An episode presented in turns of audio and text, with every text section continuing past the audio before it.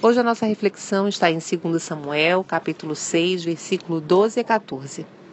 Então Davi, com grande festa, foi à casa de Obed-edom e ordenou que levassem a arca de Deus para a cidade de Davi.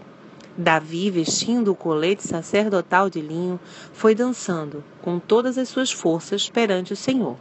Estamos conversando sobre tipos de personalidade e hoje analisaremos o festeiro. Trata-se de uma personalidade agradável, viva e entusiasmada. Para essa pessoa, a vida é uma festa. Os festeiros gostam de gente, não gostam de solidão. E para eles, as melhores coisas são feitas com muitos amigos. Querem viver a vida festejando. Os festeiros não se atrapalham com as palavras.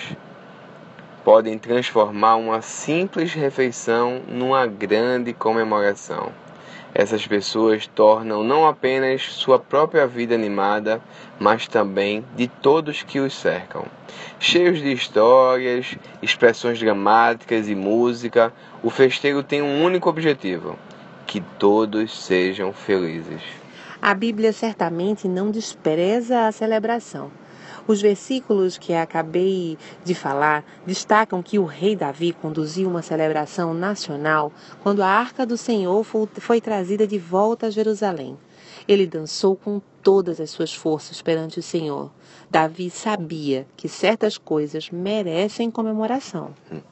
O lado inconveniente dessa personalidade é que as pessoas podem enxergar o festeiro como irresponsável e indisciplinado. Por quê? porque eles podem ser exatamente assim, ao se esquecerem de compromissos marcados. Não é que eles desejam ser faltosos, eles simplesmente se esquecem. Se você está casado com um festeiro ou uma festeira, desfrute do passeio e pergunte a seu amor como, como pode ajudá-lo a manter a vida sempre nos trilhos. Vamos orar?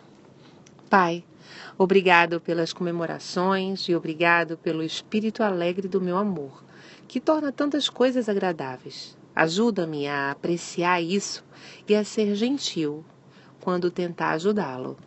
Amém. Meu nome é Darrell de Márcia. E o meu é Márcia de Darrell. Nós somos casados, casados para, para sempre. sempre.